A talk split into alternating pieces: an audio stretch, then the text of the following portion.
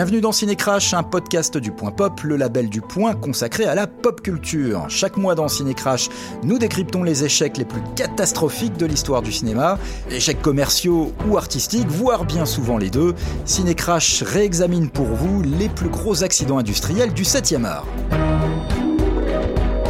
C'est déjà le troisième épisode de Cinécrash. On se penche à cette occasion sur un échec plutôt récent, le space opéra Valérian et la cité des mille planètes, 17e euh, long métrage de Luc Besson, sorti en France le 26 juillet 2017. Avec moi pour en parler, mes invités habituels, les brillantissimes Yann Valentin, journaliste euh, de la newsroom du groupe Prisma Presse. Salut Yann. Salut Philippe. Et l'inénarrable François-Xavier Tabadi et sa magnifique chemise à carreaux vert et blanc, journaliste cinéma pour le site Bande à part. Bonjour à vous. Magnifique François-Xavier, ne changez rien mon vieux. Alors, Valérian, euh, c'est donc le plus gros budget à ce jour de toute l'histoire du cinéma français. Euh, Luc Besson a réuni un budget de 197 millions d'euros pour le financer, hors promotion. Les recettes mondiales du film ont plafonné à 225 millions de dollars. On est donc très très loin du milliard de dollars que font régulièrement péter euh, Disney et Marvel à chaque film de super-héros. en France, le film a généré 4 millions d'entrées en salle. C'est bien, mais c'est quand même très loin des 9 millions d'entrées du Grand Bleu, des 7,7 millions du cinquième euh, élément ou des 6,3 millions d'Arthur et les Minimoy. Des films qui ont tous coûté beaucoup, beaucoup moins cher que Valérian. Euh, on y reviendra plus tard, les critiques du film ont globalement été assez mauvaises aux États-Unis, malgré quelques exceptions, curieusement plutôt bienveillantes en France. Euh, et de fait, euh, Valérian n'a pas été donc en entrée la catastrophe redoutée chez nous, mais rien n'y a fait. Ce coup de poker, cette dernière folie de Luc Besson, a contribué à détériorer encore un peu plus les finances de sa société EuropaCorp.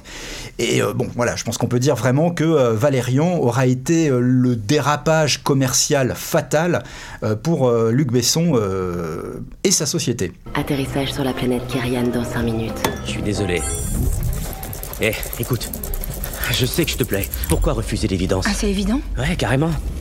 Les filles sages qui sortent des grandes écoles craquent toutes pour les bad boys spatio-temporels comme moi. Bah justement, figure-toi que ma grande école m'a appris à me tenir à l'écart des bad boys comme toi. Non, Laureline, non, tu pourras pas trouver mieux sur le marché. On rappelle le résumé du film euh, qui fait 2h17 quand même, hein, donc euh, ça, le, temps passe pas vite. Euh, Valérian et la cité des mille planètes de Luc Besson, c'est donc le récit des aventures du couple d'agents spatio-temporels Valérian et Laureline, deux personnages qui ont été créés dans la bande dessinée Valérian, imaginée par Pierre Christin et Jean-Claude Mézières en 1967. Valérian et Laureline sont donc deux super flics du cosmos chargés de faire régner l'ordre et la justice dans la galaxie. dans le film, ils vont devoir résoudre un le mystère de la planète Mule. J'espère que je le prononce bien. Euh, Mule, c'est un astre qui, euh, au début du film, on le voit, est totalement détruit par la chute d'un immense vaisseau en flammes. Cataclysme qui va éradiquer euh, quasi totalement la population de cette planète. Et les origines, les raisons de ce cataclysme pourraient bien compromettre les plus hautes autorités de la station Alpha. Station Alpha sur laquelle vont aller enquêter Valérian et Laureline. Alors, cette station Alpha, les gars, c'est quoi exactement en fait? Alors c'est un amalgame de... ça commence avec la Station spatiale internationale qui se colle après, tu as tous les pays de la Terre qui se qui s'agglomèrent entre eux. Et au fur et à mesure, dans la scène d'ouverture qui est la meilleure scène du film, les extraterrestres commencent à s'intégrer aussi à cette station euh, spatiale qui devient de plus en plus grande et qui devient une espèce de, monde. De, euh, cité de l'espace. Ouais, de cité de planète euh, artificielle et qui sort de l'orbite de la Terre et qui commence à voyager dans le cosmos. Et tu as oublié quand même le MacGuffin, le, le, oui, le oui. personnage central, le, la quête centrale du film qui est un hérisson, de, un, qui est un hérisson de l'espace photocopieuse 3D qui fait un peu caca des trucs. Des perles, des perles. Oui, c'est ça, des perles, c'est pas des non, trucs. des trucs. C'est un transmuteur. C'est en fait, il fait caca les trucs qu'on lui fait donner à manger, quoi. Bah, il lui donne que des perles, hein, parce que. Et c'est pour ça que des perles en permanence. Alors le, le mot chier des perles, ça ne va pas. Pardon. euh, bah, c'est le cœur du film. C'est vraiment le cœur du film. Le cœur de l'intrigue est sur la chasse à ce machin Et en fait, tout le monde chasse ce truc, cette photocopieuse euh, 3D géante. Ce machin qui, qui produit des perles curieuses et Ouais. qui est donc propre, euh, qui, est donc, qui est donc une propriété de la race extraterrestre qui a été annihilée au début du film. Excusez-moi les gars, On se perd là, Rien on se du perd tout, là, je pense, complètement. Je ouais. comprends rien du tout. L'histoire du film, c'est une enquête ou c'est en fait de Ah, faire c'est une vraie enquête. un animal Ah non, mais voilà, non, ah, putain, ouais. On vient de me signaler en régie, les gars, qu'on ne comprend strictement rien à notre résumé. Euh, je crois que c'est une magnifique métaphore de tout le bordel qu'est le scénario de ce film. Euh, Et de sa production. Ouais, c'est vrai que c'est quand même pas hyper. Euh, bon, ça, ça- hein, quoi Je pense que, comme dans certains autres blockbusters aussi, d'ailleurs, notamment les Transformers, il y a, des- il y a des- une, une histoire pseudo-compliquée avec des, des intrigues parallèles qui finalement euh, s'annulent les unes les autres et auxquelles on ne suit plus grand chose, puisque le but du film, quand même, c'est d'être une espèce de grand, euh, de grand train fantôme euh, cinématographique, d'une une montagne russe plutôt qu'un train fantôme, et de délivrer des sensations, de, de- de faire des chocs, de faire, de, de faire rire, de faire pleurer. Sans quoi il échoue euh, lamentablement à chaque fois. Si, Ça, Remarque, c'est on pleure, on pleure de dépit On quand peut, même, on peut pleurer, ça, oui. C'est ce que j'allais dire, on, allait, on pleure beaucoup. Alors, on voit à quel point Valérian, euh, donc la bande dessinée, a euh, complètement bouleversé manifestement Luc Besson hein, depuis très tôt. Qu'est- Qu'est-ce que c'est que cette BD en fait Vous, la- vous l'avez lu, vous, euh, Valérian Vous Alors, pas connaissez du tout, c'est- moi- familier? Euh, personnellement, pas du tout. C'est pas du tout ma culture euh, de bande dessinée euh, française. Moi, j'étais plutôt dans les euh, BD un peu indépendantes. euh. Mais effectivement, Valérian, c'est une, une BD française matricielle euh, dans la science-fiction, mais même mondiale, quoi. En fait, ce qui intéresse, ce qui est amusant, c'est que l'ambassadeur des ombres, qui est adapté par Luc Besson dans son film, euh, c'est le premier album de Valérian qui est traduit en anglais. Donc euh, c'est aussi, euh, tu vois aussi un peu l'ambition. euh, International. international déjà de l'époque et de le- Luc Besson euh, en, adaptant ce- cette BD là. Jean-Claude Mézières lui-même, le dessinateur de la série de, de BD, hein, Valérian, affirme et a affirmé haut et fort que euh, George Lucas pour Star Wars avait largement euh, lorgné sur ses, sur ses Valérians. C'est c'est vrai ça ou bien? Bah, quand tu vois, bah justement, quand tu vois typiquement l'ambassadeur des ombres, tu peux dire oui, il y a des scènes où tu vois un peu les, bah, les bars un peu euh, interlopes, intergalactiques, c'est déjà dans, euh, dans cet dans, dans album-là. la guerre des étoiles Enfin, C'est la, canti- la cantina. La cantina, euh, c'est déjà dans, le, bah, dans cet album-là, typiquement de Valérian. Le vaisseau de Valérian et Laureline ressemble beaucoup à- au Faucon Millennium. Et enfin, l'image la plus connue de pompage, enfin d'hommage de Lucas à Valérian, c'est le bikini de Leia dans Le Retour du Jedi quand elle est prisonnière de Jabba. C'est il y a une image qui traîne un peu sur les internets où tu vois, c'est un plan de Laureline qui a exactement le même bikini, euh, un peu affriolant, un peu sexy. Quelle coïncidence. Ah ouais, c'est incroyable. Mais je crois que George Lucas, lui, n'a jamais reconnu euh, la moindre influence de Valérian sur, euh, sur la guerre des étoiles. Mais il a jamais, à part, euh, à part le fait d'avoir remaké euh, le Kurosawa, euh, La forteresse cachée pour le- la guerre des étoiles, euh, il revendique pas vraiment. Mais après, c'est pas non plus du plagiat, hein, c'est une inspiration. euh, et juste pour finir, Va- Valérian, c'est 10 millions d'exemplaires euh, dans le monde, euh, les BD.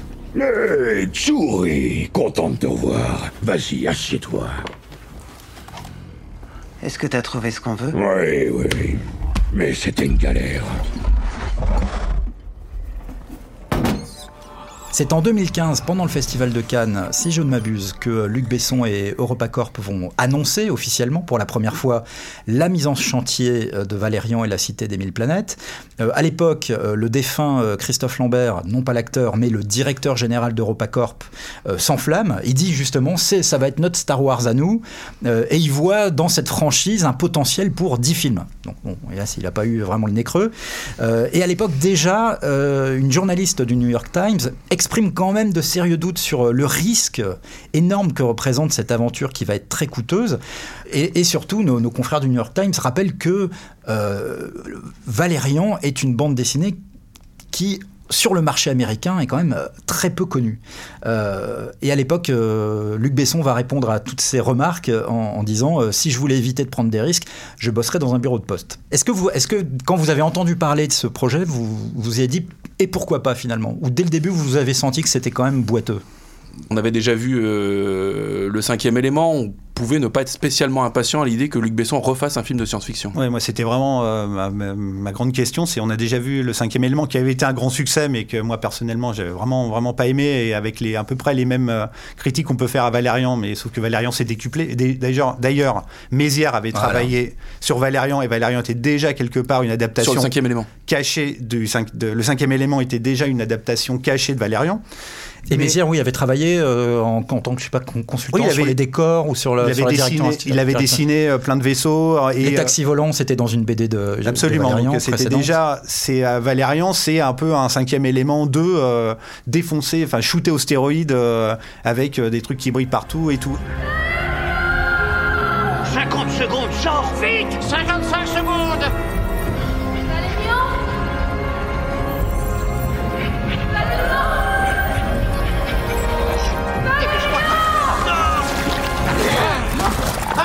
Attention Incroyable. Une minute et 10 secondes. Record battu. Oh Bon bah... Le tournage qui a bien failli se délocaliser en Hongrie pour cause de crédits d'impôt plus attractifs s'est finalement déroulé à 100% en France grâce à une réforme de la loi encadrant les crédits d'impôt, suite à un lobbying très intense, et très visible dans les médias de Luc Besson. Le film lui-même a été tourné entre janvier et août 2016 à la Cité du Cinéma euh, à Saint-Denis, sur sept plateaux avec une équipe de plus de 2000 personnes. Et donc, euh, un budget de quasiment donc, euh, 200 millions de- d'euros qui a été financé en partie, en partie par, en partie, euh, en en partie. partie par euh, la, boîte, euh, la boîte de production chinoise Fondamental, qui a mis euh, 60 millions d'euros, ce qui est quand même pas rien. Et euh, donc, enfin, vraiment, le- un des objectifs de, de Besson, euh, c'était le marché chinois, comme à peu près tous les gros blockbusters actuels qui arrivent à sauver euh, leur budget et leur, la- leur film un peu euh, bancal, euh, Bancal, en ouais. Chine. Quoi. Hmm. Et donc, pour terminer sur le tournage, effectivement, il y a 100 jours de tournage en France. Et après, tu as les, les effets spéciaux qui ont été euh, Oui. séparés en gros en deux des plus grosses boîtes du monde. Tu as Weta en Nouvelle-Zélande et ILM. ILM s'est occupé de la scène du marché euh, en réalité euh, en subjectif, là. Superbe scène d'ailleurs qui est vraiment tout à leur honneur. Et, euh, et Weta travaillait Un sur la... ironique, non? Et, et Weta travaillait sur la planète Mule. Mule, Mule ou objectif, Pardon. euh, la planète Mule. Objectif. Et, euh, et, la, et la station, euh, la station spatiale. On peut rappeler que Weta, c'est la, la boîte qui travaille euh, régulièrement avec euh, Peter Jackson. Bah, c'est la boîte de Peter de, Jackson. de Peter Jackson qui travaille sur, sur ses films et que euh, ILM, bon, on parle de George Lucas ou on en a déjà Qui assez parlé? Pardon? Je sais pas qui c'est. K1, KA, euh, le tournage avance, le temps avance. Euh, pendant toute l'année 2016, tout le monde a l'air quand même dans la presse euh, assez enthousiaste et impatient de, de découvrir Valérian et la Cité des Mille Planètes. Et puis, en janvier 2017, six mois avant la sortie du film, c'est le Hollywood Reporter qui à ma connaissance, est le premier à casser un peu l'ambiance euh, en affirmant euh, qu'un échec, de échec commercial de Valérian pourrait bien couler EuropaCorp. Boum, hein, on rigole plus. Euh, Il y a vraiment un enjeu euh, financier très lourd autour du film parce que EuropaCorp, la société de Luc Besson, va déjà pas très très bien financièrement euh, au moment du tournage de, de ce film. Et le 29 juin 2017, une note du cabinet boursier Gilbert Dupont, qui a été relayée, je crois, par une dépêche de l'AFP à l'époque, parle de Valérian comme d'un film potentiellement, je cite, sauveur ou fossoyeur du groupe EuropaCorp. Quand la critique américaine découvre le film euh, en juillet 2017, euh, bah, les réactions sont, très partagées. Il y a des critiques, quelques critiques plutôt bien- bienveillantes, et il y en a beaucoup de très mauvaises.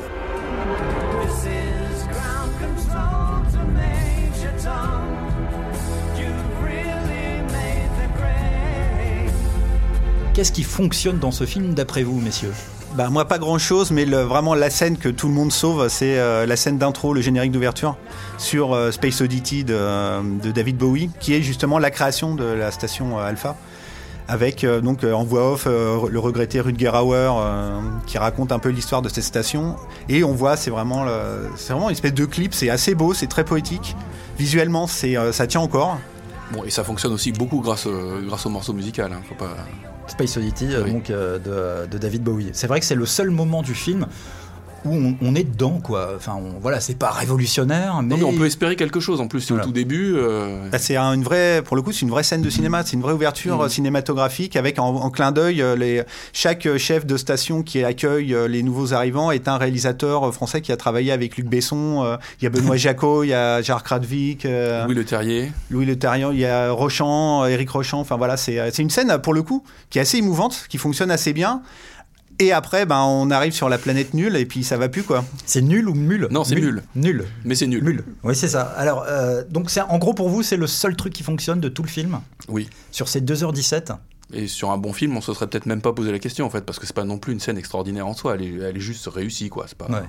Bon, alors passons finalement à ce qui ne va pas et ce qui nous saute aux yeux très rapidement euh, dès qu'on passe justement ce, ce- ce prologue qui est en effet assez poétique et, et très sympathique. Oui, on arrive à ta scène préférée, euh, François-Xavier? Bah, la, la- la scène donc sur la planète Mule, hein, on va répéter le, nom de cette planète. C'est bah, là on voit tout de suite les, les intentions artistiques, euh, visuelles de, Lu- de Luc Besson et là c'est c'est une catastrophe parce que enfin ça dégouline de couleurs euh, ou pastel ou clinquantes.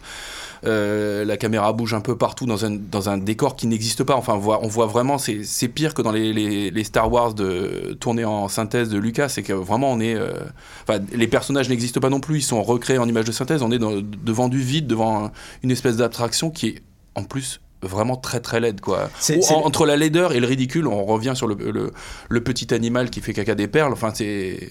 On C'est se demande ce scène- qu'on fait là en fait. C'est la scène donc qui nous présente euh, la, la population euh, en pleine extase. de- ils sont dans Oui. leur vie un peu, euh, un peu rêvée, euh, en connexion avec la nature. euh, je sais pas comment s'appelle cette race d'ailleurs. C'est Euh, les, les nom. je sais plus comment ça s'appelle. En fait, c'est une espèce de navi, mais Oui, c'est euh, ça. c'est des navis euh, de la plage, mais complètement euh, défoncés au champi, quoi.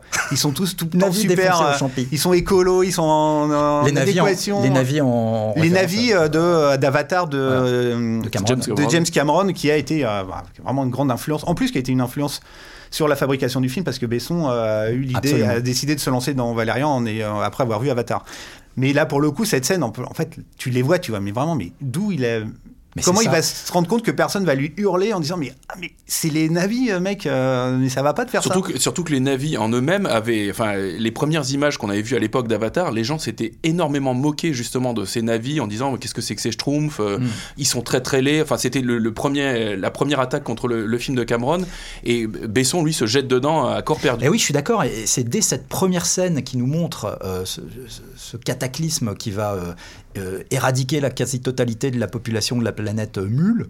euh, ça saute aux yeux le, je sais pas, l'atroce mauvais goût de tout ça, quoi. L'atroce mauvais goût visuel de la scène.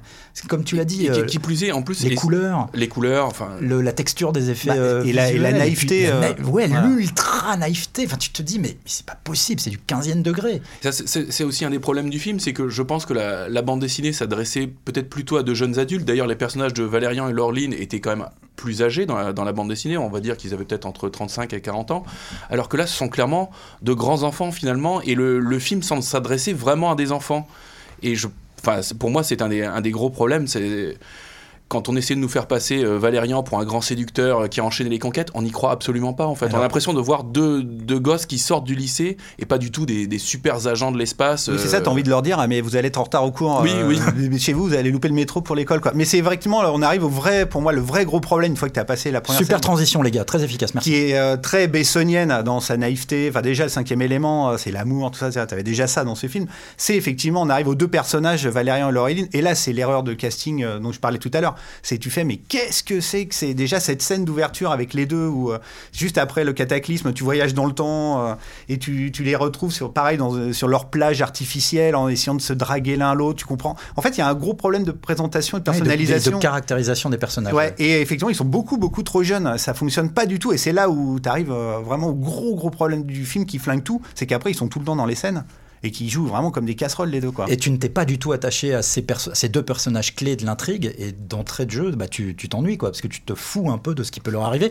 et tu te fous complètement de l'évolution de leur relation entre eux. Ouais, parce qu'elle est complètement incompréhensible. En fait, tu, ça commence, ils, ils- tu vois, ils sont déjà limite en train de faire l'amour, euh, ils sont Ah à la oui. plage et tout. Et après, tu comprends qu'ils ont toujours pas couché, que l'autre il est amoureux et qu'elle lui reproche d'avoir couché avec toutes ses anciennes partenaires. Et au bout d'un moment, il va la demander en mariage, genre cinq minutes après. En fait, tu comprends absolument rien, quoi. En fait, il y a pas, Ah, il y a pas de tension. Il n'y a pas de tension, il n'y a pas de relation entre les deux. Et en même temps, ce qui est marrant, c'est que tu vois aussi un peu euh, Besson essayer de faire euh, la relation Leia-Solo dans le- l'Empire contre-attaque. Le côté euh, je t'aime, je t'aime pas, euh, toi, Ah je- oui, côté un ça. peu de de querelle, euh, toi, c'est euh, euh, querelle amoureuse. euh. Où est-ce qu'il a été chercher ces deux acteurs? Donc Dan Diane, on le connaissait un petit peu quand même avant. Ouais, il euh, avait joué dans Valérian. le film de Gore Verbinski, euh, Cure for Life. ouais, qui commence très très bien et qui finit très très mal visuellement. Et euh, il Chronicle, a- on l'a vu Oui, dans dans, Chronicle. de Josh. Trank, ouais. Ouais, qui est super dans Chronicle. Mais il- en fait, c'est effectivement un personnage dans Chronicle. Il joue un, un jeune ado mal dans sa peau et pour le coup, qui correspond très très bien à son physique. Et, euh, et ben, et Cara Delevingne, c'est une De, de Levagne. Delevingne, c'est une mannequin qui, s'est, euh, qui a commencé à faire du cinéma et qui joue dans des films absolument abominables. Elle est inoubliable en danseuse méchante euh, démoniaque dans Suicide Squad. Ah ça c'est vraiment. Euh, ça je pense c'est c'est une petite casserole à vie hein, pour, Ah, pour mais- elle, et là maintenant elle joue, elle a joué dans la série Carnival Row euh, que je n'ai pas vu. avec Orlando Bloom. Et puis elle avait joué dans un film, genre j'ai complètement oublié le titre, mais un film pour ados adapté d'un best-seller euh, célèbre aux Je crois États-Unis. que tu viens de dire le plus long E Euh, de- l'histoire de la radio. Mais c'est pour dire que tous les deux étaient castés régulièrement quand même dans des, dans des histoires de lycée, d'adolescents. Enfin, encore une fois, pour moi déjà c'est une aberration totale de les retrouver euh, dans ces costumes-là. Encore une fois, je connais mal la bande dessinée originale et certains défenseurs du film disent que le choix des acteurs, le profil des personnages dans le film est conforme, euh, respecte à peu près Ah. le- le- l'esprit de la BD. Alors, Pour, si pour. Laureline, on pourrait dire oui. Après, là, effectivement, Cara Delevingne, euh, ancien mannequin, De Levagne. euh, euh, qui est euh, un peu femme-enfant, c'est typiquement une héroïne bessonienne. Mais euh, par contre, Valérian, euh, c'est le mec, il est quand même un peu baraque, il fait une tête de plus qu'elle. Enfin, Puis il a l'air buriné. Enfin, il y a vraiment, euh, ça va pas quoi. ouais, là, ça va vraiment pas du tout le, le- ce casting-là. Qu'est-ce qui fonctionne pas trop non plus dans, dans ce film à mesure qu'il avance euh, Il y, a- il y a- il y a aussi ce côté euh, recyclage d'idées mille fois vues. Enfin, on a vraiment toujours l'impression. On peut pas nier que le film est généreux visuellement. qu'on sent bien que Besson a envie vraiment de, de, de proposer des univers, D'en euh, mettre plein la vue. d'en hein, mettre plein la vue, d'enchaîner euh, des, des- des scènes euh, complètement loufoques avec une, grande variété de races extraterrestres, notamment quand il nous fait la visite guidée de la station Alpha. Mais pour autant, je sais pas, on n'a jamais l'impression de voir quelque chose de neuf. On découvre rien, effectivement. On, a toujours l'impression de, naviguer entre différents blockbusters qu'on a déjà vus, donc on, va reciter, mais que ce soit Avatar de James Cameron ou tous les Star Wars de George Lucas, et, et j'oublie plein d'autres choses, mais le problème de Luc Besson, c'est que son cinéma, euh, en tant que réalisateur ou en tant que producteur, c'est devenu un, un cinéma de photocopieuse depuis, on va dire, après, après Nikita. Euh, à partir de Léon, déjà, l'introduction de Léon, c'est un, un copier-coller total de Gloria de John Cassavetes, et plus on va avancer dans sa filmographie, plus les, les, les emprunts, euh, pour rester poli, vont être, euh, vont être évidents, que ce soit pour des scènes bien précises ou pour la structure complète de ces films. Et je pense que c'est ça aussi qui, qui fait l'échec du film, c'est que les, les gens n'ont pas eu. Enfin, quand on va voir Avatar, avec les qualités et les défauts que le, le film a, on découvre un univers, on est plongé dans un univers, il y a une immersion et quelque chose de. Voilà, c'est vraiment une La expérience. suspension d'incrédulité est totale. En fait. voilà, euh, complètement, on est vraiment, on découvre autre chose. Ben, quand on voit Valérian, on, voit des, choses qu'on a déjà vues mille fois ailleurs. Moi, ce qui me gêne aussi le plus, c'est vraiment le scénario qui est euh, totalement incompréhensible. En fait, tu vois des choses, par exemple, ce qui se passe sur la planète Mule au début, tu comprends que la planète est ravagée, détruite.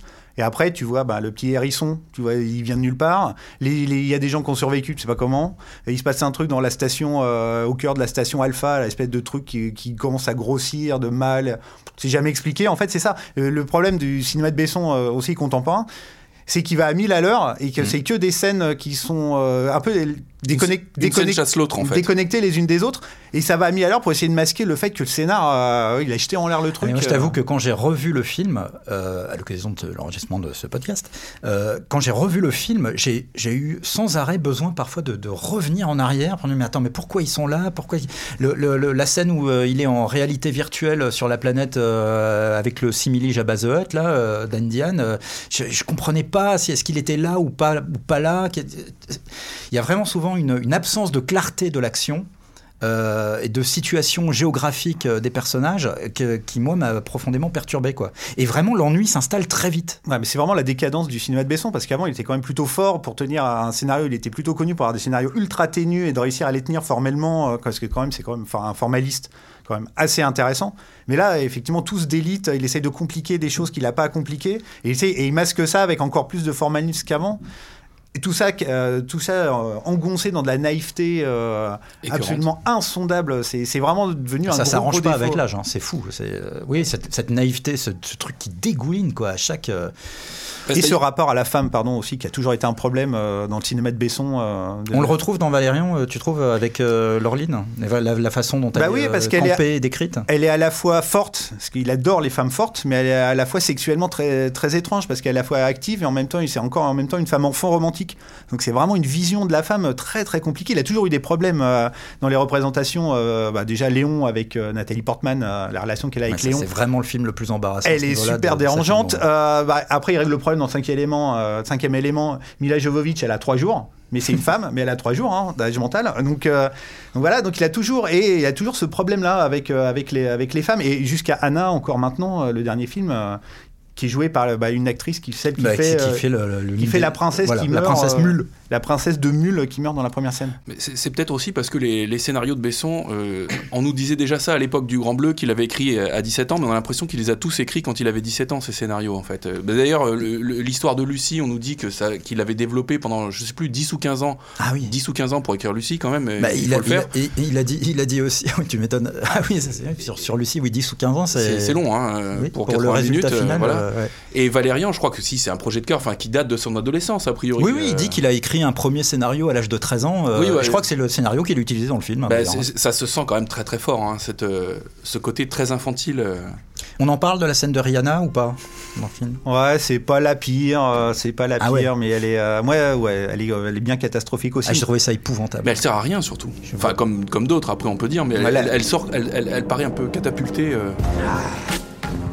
Alors oui, la scène de Rihanna, euh, euh, donc la chanteuse Rihanna incarne dans le film une extraterrestre multiforme euh, que Dan Diane, que le personnage de Dan Diane, donc Valérian, va, va croiser dans la station, dans un quartier de la station En Alpha. fait, il a, euh, pour être précis, Laureline se fait capturer par des aliens spectaculairement moches et pour Pendant aller le la film. sauver, il va, il a besoin de cet alien polymorphe pour pouvoir se transformer lui-même en alien pour ça. aller la sauver. Oui, voilà, parce qu'elle a été capturée par une autre race extraterrestre et Valérian a besoin de pouvoir prendre la forme Ouais. de ces extraterrestres-là. Et il a donc besoin du personnage de Rihanna qui, elle, Absolument. incarne une extraterrestre multiforme qui va l'aider à changer de forme lui-même. Qui travaille pour Ethan Hawke, euh, habillé comme un forain. euh. Exactement, euh, Rihanna, le personnage de Rihanna travaille pour, pour Ethan Hawke, qui est le propriétaire du, de l'espèce de cabaret, du euh. cabaret dans lequel elle se produit. Parce que cette- ce personnage est artiste de cabaret. Voilà. Oh, donc c'est vraiment très très simple, très très clair ce film. hein. Non, On mais comprend c'est- très bien tout ce qui se passe tout le temps. atterrant. C'est riche en fait, c'est Non, ça qu'on je- essaie de, de- de- Oui, c'est généreux. C'est généreux. Non, mais je trouve cette scène est d'une gratuité euh, tellement euh, énervante. En fait, c'est ça en fait qui me marque. Euh, souvent, quand je vois un film de Luc Besson, et ça s'est reproduit encore plus avec Valérian, c'est le sentiment de crispation, d'énervement. Au bout d'un moment, tu vois tellement d'accumulation de clichés, de poncifs, de ficelles, de ficelles, de, de, de scènes de mais pourquoi tu fais ça? Pourquoi? Et de je sais pas de trucs qui dégoulinent de partout que ça te produit un énervement et moi devant la scène de Rihanna j'étais là mais putain mais pourquoi à quoi sert cette scène à quoi sert ce numéro? C'est vraiment uniquement pour dire euh, ah les gars regardez j'ai engagé Rihanna c'est la classe et euh, je vais vous la montrer le problème mais dramaturgiquement ça ne sert à rien C'est que, en plus, la présence de, de- de Rihanna nous avait déjà été survendue avant. Ça faisait partie des étapes de la production du film. C'est-à-dire qu'on on apprenait au fur et à mesure le, le- le budget, le tournage. Et euh, on, on nous disait, en gros, toutes les, toutes les deux semaines, on apprenait que Isano allait jouer dedans, que Herbie Hancock ferait une apparition, qu'il y aurait Rihanna. Et tout ça fait, euh, enfin, ça fait tristement gadget, en fait, euh, une fois qu'on voit, la- une fois qu'on voit le film. Hmm. C'est absolument. Mais, Mais ça m'étonne tellement pas en fait que ce film se soit planté aux États-Unis. Euh, bon, en France, on, on l'a dit tout à l'heure, il a fait, il a, il a fait ses 4 millions d'entrées, qui, je pense quand même était nettement en dessous de ce qu'attendait EuropaCorp. Mais aux États-Unis, le film s'est euh, vraiment planté. Et quand, quand je- on se repasse comme ça les grandes étapes du scénario, ça ne m'étonne pas du tout. Tellement il y a une, euh, un côté extrêmement étriqué dans cette narration euh, qui pouvait pas du tout euh, immerger et entraîner les Américains. Pour moi, c'est effectivement, ça pouvait pas marcher aux États-Unis, mais pour moi, c'est un film qui a été fait plutôt pour le marché chinois, parce que tu as une vraie naïveté, une vraie folie Mmh, faux. visuelle, C'est pas faux. et une vraie hystérie qui est typique des blockbusters chinois. Je sais pas si vous avez l'occasion d'en voir quelques-uns. Si, Il y en a qui notamment dans l'utilisation des images de synthèse débordantes de tous les côtés. Ils sont oui. complètement fous. C'est ultra généreux, ça va à 1000 à l'heure. Alors, les, pareil, le romantisme entre les personnages, c'est euh, niveau euh, CM2, quoi. Et c'est vraiment, pour moi, le film était euh, conçu pour le marché chinois. Et c'est là-bas, effectivement, où il a eu son plus gros échec. Il a fait 60 millions de dollars de recettes là-bas, mais c'est largement insuffisant, quoi. Mhm. Alors, est-ce que Valérian, c'est le, le chant du cygne euh, pour euh, Luc Besson? Alors, entre-temps, il a sorti euh, Anna, qui aurait dû essayer de sauver un peu Repacorp de l'ornière, laquelle l'ornière financière, dans laquelle l'insuccès global de Valérian l'a plongé. Bon, Anna, qui est sorti euh, donc cet été, enfin pendant l'été 2019. Euh, n'a pas plus euh, marché d'ailleurs. Est-ce qu'on en dit un mot sur Ah bah oui, c'est un bid euh, absolument cataclysmique, euh, Anna. Quoi. Ça, aux États-Unis, ça fait euh, vraiment rien du tout. En France, ça va à peine atteindre le million d'entrées. Entre temps, Même pas, même pas. On est, on, on est loin. C'est c'est- enfin, c'est- c'est quasiment son plus mauvais score depuis le dernier combat, en fait. hein. Oui, et puis bon, euh, ce qui n'arrange rien, c'est que euh, entre les sorties de Valérian et d'Anna, son film suivant, qui a un lien avec Valérian, ne serait-ce que pour le- le- le- le- le- l'emploi de la comédienne euh, j'ai oublié le nom. Comment elle s'appelle? Sacha Luce. Voilà, exactement, merci. Euh, donc, entre les sorties de Valérian et Anna, en plus, euh, bon voilà, euh, le- les affaires que l'on connaît, euh, qu'on va pas aborder dans cette émission parce que c'est beaucoup trop euh, complexe et c'est un sujet en soi. Les affaires que l'on connaît autour de Luc Besson euh, sont, sont sorties. Affaires qui ont plombé encore plus euh, l'ambiance et le contexte euh, autour d'EuropaCorp euh, et de la personnalité de, de Luc Besson.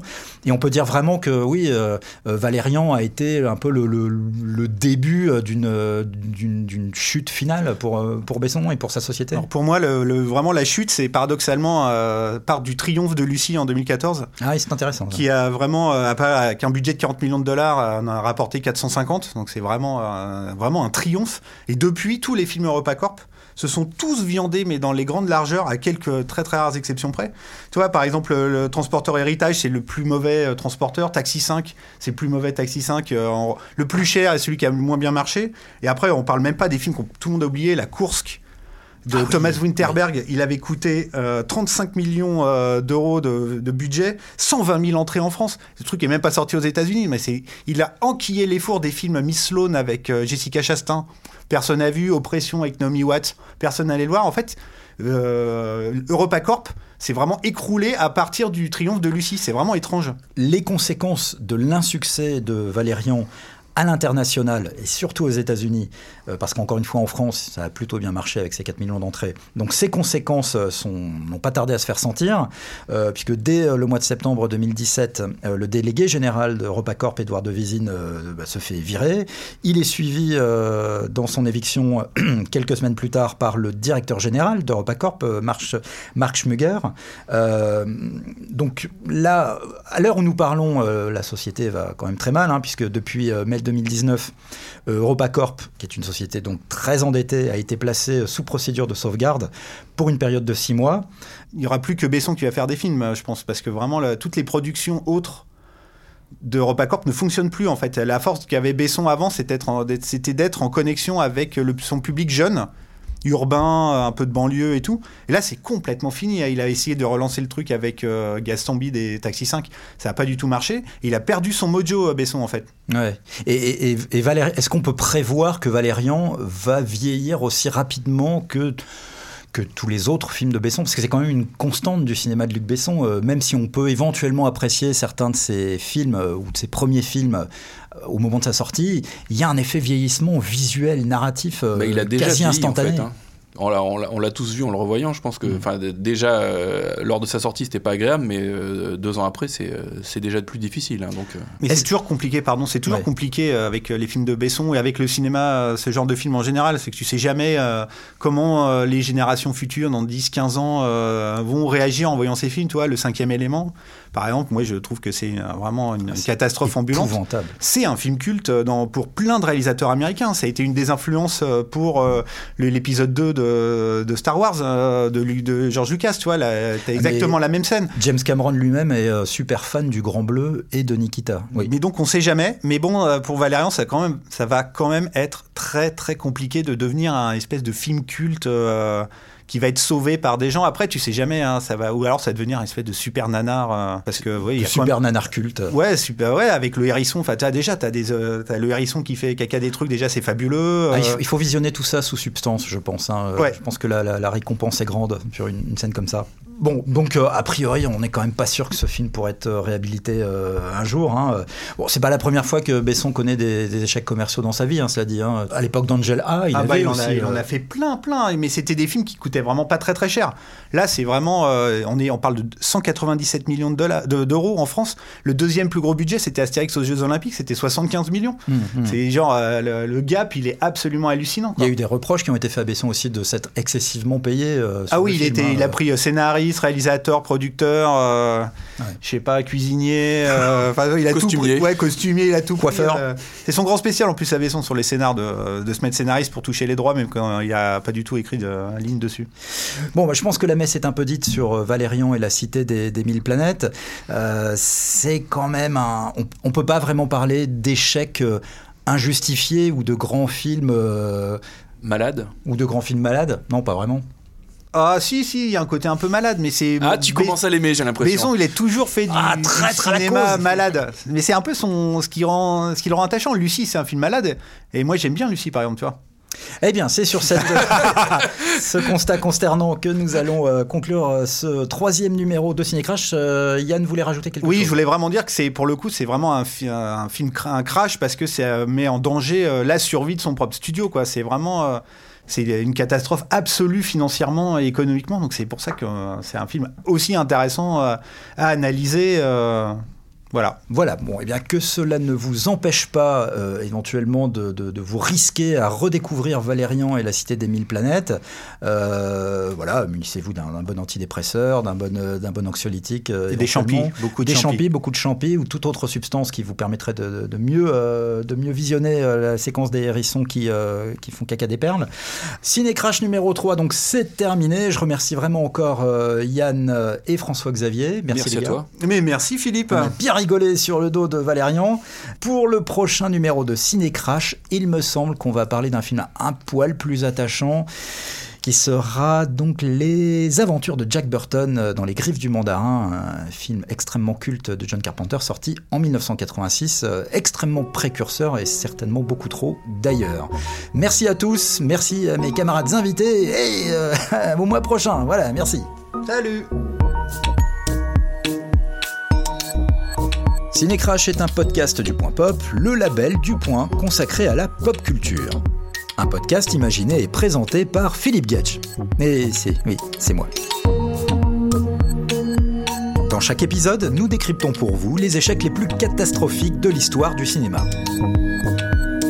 Retrouvez tous les épisodes de Cinécrash et l'ensemble des podcasts du Point sur Apple Podcast, Google Podcast, Deezer, Spotify ou votre application de podcast préférée.